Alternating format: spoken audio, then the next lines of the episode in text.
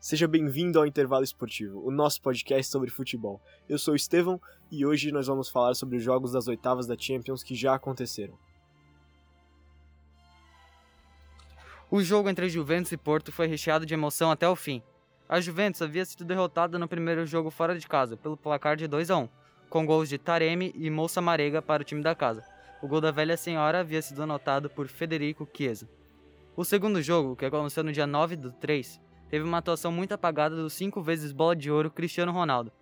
A Juventus veio montada num esquema 4-4-2, com Chesney no gol, a dupla de zaga veio com Demiral e Bonucci, nas laterais, Alexandro e Quadrado. Os meio-campistas mais centralizados eram o brasileiro Arthur e o francês Rabiot, enquanto Ramsey e Chiesa jogavam mais pelos cantos.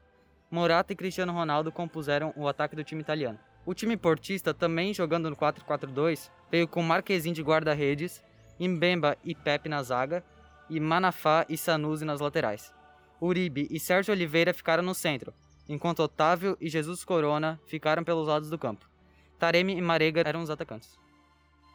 O jogo começou com os dois times se estudando bastante. Porém, logo aos 19 minutos do primeiro tempo, o juiz marcou um pênalti para o time de Portugal, que foi convertido com sucesso por Sérgio Oliveira. O segundo tempo só deu Juventus, que conseguiu virar o jogo com dois gols de Federico Chiesa. Taremi foi expulso, o que fez a velha senhora dominar completamente a partida, que ainda deu azar de duas bolas na trave. Com o resultado de 2 a 1 no tempo regulamentar, o jogo foi para a prorrogação. Aos 10 minutos do segundo tempo da prorrogação, de novo Sérgio Oliveira marcou seu segundo gol no jogo. Isso obrigava o time italiano a fazer dois gols em 5 minutos. Caso contrário, estaria eliminada da UEFA Champions League. Logo no lance seguinte, em um escanteio, Rabiot fez o gol que deu esperanças aos torcedores. Mas infelizmente o jogo terminou com o placar de 3 a 2 para o time da casa. E com 5 a 5 no agregado, os Dragões Azuis se classificaram pela regra dos gols fora de casa, garantindo a vaga para as quartas de final da competição. Bom dia, o jogo entre Borussia Dortmund e Sevilha teve muita emoção. A partida teve muitos gols. Só no primeiro tempo teve 4 gols. Logo na primeira finalização, Sus abriu o placar para o Sevilha aos 6 minutos do primeiro tempo. E aos 18 do primeiro tempo, Rude empata o jogo para o Borussia Dortmund. A partir dali, o aço da equipe do Borussia Dortmund, a jovem revelação norueguesa Haaland, vira o jogo ainda no primeiro tempo. Aos 26 minutos, faz o segundo do Borussia no jogo e aos 42 faz o terceiro da equipe do primeiro tempo. No segundo tempo, jogo muito disputado, mas o Sevilla reage e faz o segundo gol Luke de Jong aos 38 do segundo tempo. Assim, o primeiro jogo acabou 3 a 2 para o Borussia Dortmund. Já na segunda partida, a equipe do Borussia Dortmund vem com a seguinte escalação: Hits no gol, Morey, Ken, Hummels e Guerreiro na defesa, Delaney, Bellingham, Dahoud e Royce.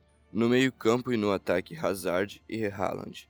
Já a escalação do Sevilha vem com Bono no gol, Navas, Condé, Carlos e Acuna na defesa, Jordan, Fernando e Rakitic no meio e já no ataque, Suso e Enuestro e Ocampos. Logo no começo de jogo brilha a estrela norueguesa. Haaland de novo abrindo 2 a 0 para o Borussia com dois gols anotados pelo atacante, que vem sendo destaque nessa edição de Champions League. O empate do Sevilha veio por conta dos dois gols marcados pelo En Nassiri, um aos 22 do segundo tempo e o outro gol anotado pelo atacante foi 50 garantido o empate. E no final do jogo o árbitro quase acaba marcando um possível pênalti para o Sevilha, mas não acabou marcando nada e deu fim de jogo, assim garantindo a vaga para a próxima fase da Champions para o Borussia Dortmund. Estamos aqui no Parque dos Príncipes e falaremos agora sobre o jogo de volta entre PSG e Barcelona. No jogo de ida, o time parisiense ganhou de 4 a 1, tendo grande vantagem para o jogo de volta. O Barcelona precisava vencer por 4 a 0 ou então 4 a 1 para ir para a prorrogação e 5 a 2 para ganhar pela regra de gol fora. O jogo de volta foi no Parque dos Príncipes, no dia 10 de março. A partida ficou marcada por um primeiro tempo intenso e o segundo tempo mais apagado para os dois times. Mbappé, a estrela do primeiro jogo, não brilhou e Neymar foi poupado do jogo. A escalação do Barcelona para o jogo foi com 3-4-1-2. O goleiro Ter Stegen, a zaga foi composta pelo francês Lenglet e Mingueza. Frank de Jong, o meio-campista, ficou recuado, compondo a defesa e armando o jogo. Os laterais, Alba e Dest, foram avançados para o meio de campo esquerdo e direito, respectivamente. A jovem revelação Pedri e o jogador Busquets fecharam o meio de campo mais central. O atacante francês Griezmann fez a função de falso 9. Seu compatriota Dembélé ocupou a ponta esquerda e Messi ficou na ponta direita. A escalação do PSG veio com 4-3-3, com o goleiro Keylor Navas, os laterais Kurzawa e Florenzi, de empréstimo pelo time da Roma, o zagueiro francês Kimpembe e o zagueiro brasileiro Marquinhos compondo a zaga central. No meio-campo do time parisiense apareceu Gaia, o italiano Verratti e o argentino Paredes. O ataque contou com Draxler e Moise Kean, além da promessa mundial Kylian Mbappé. O jogo terminou empatado em 1 a 1, classificando assim o time de Paris com um agregado de 5 a 2. Porém, a partida não foi tão brilhosa assim para eles, pois quem dominou ela do início ao fim foi o time da Catalunha. Já no início do jogo, o Barcelona se mostrou com vontade de buscar o resultado, jogando o melhor jogo de sua temporada até agora. Para a infelicidade do time espanhol, alguns erros individuais ofensivos impediram a possível classificação heróica. Dembélé desperdiçou quatro grandes chances de frente para o goleiro Keylor Navas. Aos 30 minutos, saiu o primeiro gol do jogo.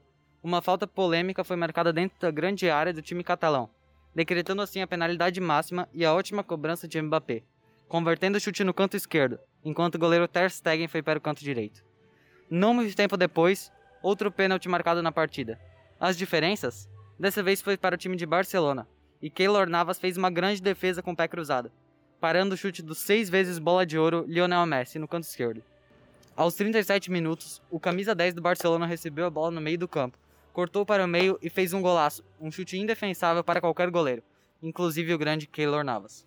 Os times foram para o intervalo com o placar de 1 a 1, e a partida não teve mais gols no segundo tempo. Mas a pressão do Barcelona continuou com bolas na trave e grandes defesas de Navas e bloqueio dos zagueiros. Sérgio Deste, vindo da lateral direita, ainda deu um chute que pegou no travessão. O Paris Saint-Germain agora aguarda o sorteio para o jogo das quartas de final, onde poderá enfrentar os melhores clubes da Europa.